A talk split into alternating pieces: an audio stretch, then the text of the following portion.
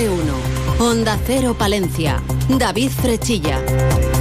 ¿Qué tal? Buenos días. Viernes 19 de enero. Atento si usted tiene que acudir hoy a un centro sanitario. La Consejería de Sanidad aprobaba ayer que las mascarillas dejan de ser obligatorias en los centros sanitarios de Castilla y León después del descenso de los datos de incidencia acumulada de las infecciones respiratorias agudas durante dos semanas consecutivas. Así que ya no es obligatorio el uso de mascarillas para acudir a un centro sanitario, aunque el sentido común pues hace que si usted acude con una infección respiratoria, pues no está de más ponérsela sin que nadie le obligue. Lo que también es de sentido común es salir hoy a la calle abrigado. La borrasca Juan hace que bajen las temperaturas y que la delegación del gobierno haya activado la fase de alerta por nieve en la zona de la meseta de la provincia de Palencia. Se pueden acumular hasta 4 centímetros a partir de las 10. En estos momentos tenemos una temperatura de 4 grados en el exterior de nuestros estudios, aunque ya se pueden imaginar que la sensación térmica es mucho más baja. Conectamos con la Agencia Estatal de Meteorología. Hola, ¿qué tal? Buenos días. Muy buenos días. En la provincia de Palencia tendremos cielo nuboso cubierto con precipitaciones débiles y dispersas y una cota de nieve bajando a los 700 metros de altura debido a la borrasca Juan. Las temperaturas descenderán quedándose en cifras de 5 grados en Palencia y Carrión de los Condes, 4 en Aguilar de Campo y Cervera de Pisurgao, los 3 en Guardo. El viento será de noreste, es una información de la Agencia Estatal de Meteorología. Grupo Salmillán, Tanatorios Funerarias, les ofrece la noticia del día. El Centro de Artes Escénicas Jorge Manrique de Paredes de Nava acogía ayer la celebración de la entrega de los eh, premios Mundo Rural Palentino que otorga Onda Cero Palencia.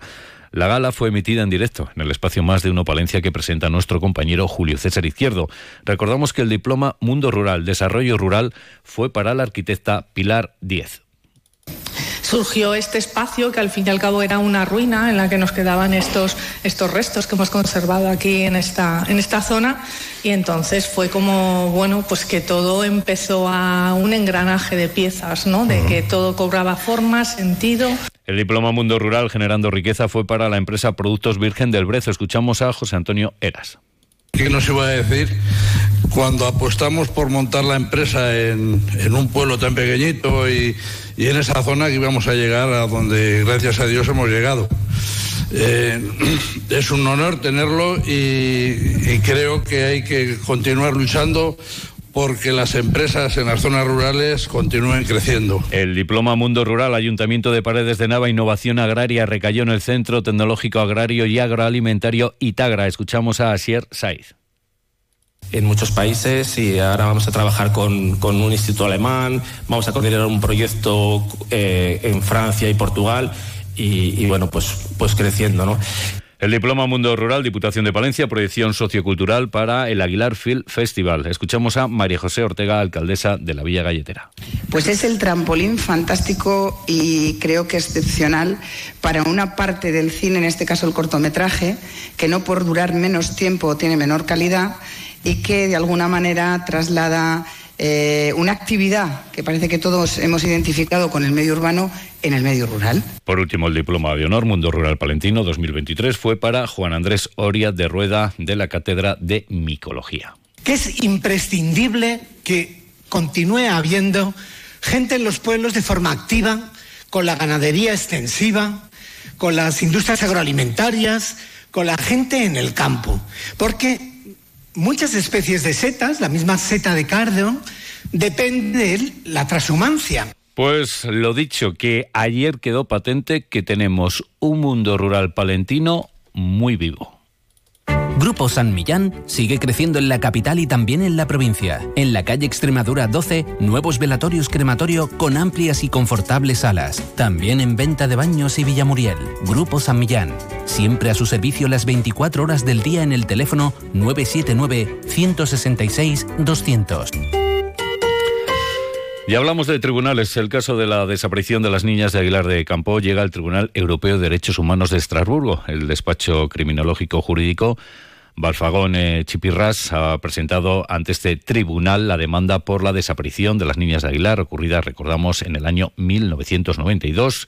Con la presentación de esta demanda ante el Tribunal Europeo sigue abierta la esperanza de que se siga investigando lo que ocurrió con Virginia y Manuela, aseguraron desde el despacho de abogados a través de un comunicado. Y nos vamos ahora hasta la capital palentina. Ya tenemos fumata blanca. El Ayuntamiento de Palencia aprobaba ayer el presupuesto municipal para este año.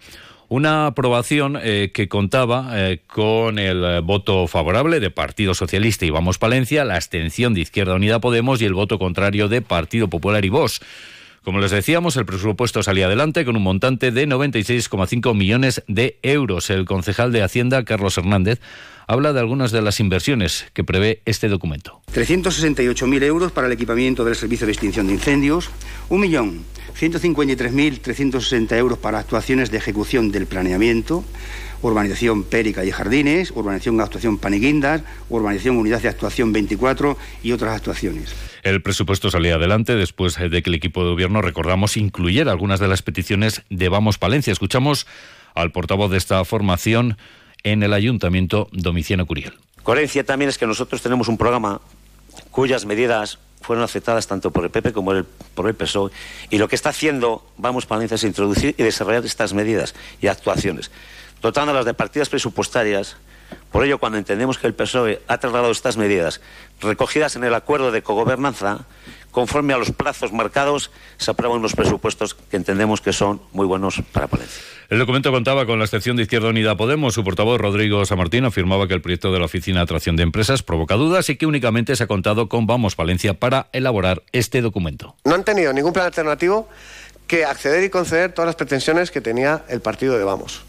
No han sido nada participativos, no han contado con nadie de los colectivos, sindicatos o asociaciones. Esto en cuanto a los votos favorables y la abstención. Ahora les contamos los votos contrarios. El portavoz del Partido Popular, Víctor Torres, criticó que la mayor parte de las eh, cuestiones que el Partido Socialista solicitaba que fueran incluidas en los presupuestos en anteriores legislaturas, pues no hayan sido incluidas en los eh, presupuestos eh, de este año. Además, ponía en duda la eficacia de la Oficina de Atracción de Empresas. Una previsión de personal inicial de un director gerente, un técnico de atracción de empresas, un técnico de comunicación y eventos y un administrativo. ¿Y cómo lo van a pagar? Con 170.000 euros. Si no les da ni para pagar las nóminas. La portavoz de voz, Sonia Lalanda, dejaba patente su voto negativo al considerar que este documento de presupuesto no genera ilusión. Para la ciudad de Palencia, francamente, estos van a seguir siendo otros años perdidos.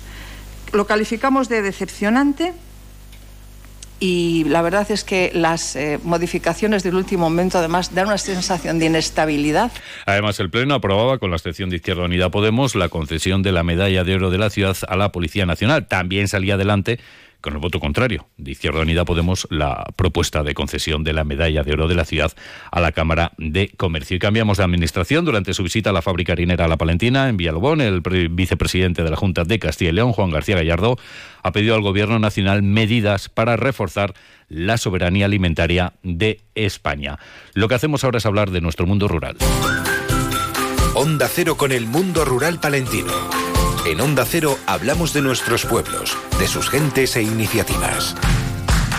Y les contamos que la Diputación de Palencia ayuda a 17 proyectos en materia de cooperación al desarrollo con 200.000 euros. Además, Asaja Palencia iniciaba ayer su ciclo anual de asambleas comarcales eh, correspondientes a 2024 con las reuniones en el norte de nuestra provincia y desde Izquierda Unida Guardo denuncian lo que califican como contaminación por todos eh, por lodos e impacto destructivo sobre la flora y la fauna que se está produciendo en los ríos Corcos y Carrión. Además, el 93% de los asistentes califica de excelente el Congreso de Control Interno Local de Palencia organizado por la Diputación de Palencia. Ya saben que la actualidad de nuestra capital y provincia regresa a las 12 y 25 en más de uno Palencia. Julio César Izquierdo.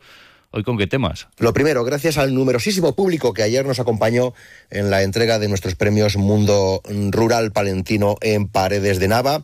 Y hoy serán protagonistas eh, los premiados en las diferentes eh, categorías. Por eso nos acompañarán esta mañana José María Cano, Asier Say, Juan Andrés Oria de Rueda, Pilar Diez y María José Ortega. A partir de las 12 y 25, Radio Cercana, muy buenos días. Nos vamos. Llegan las ocho y media. Buenos días.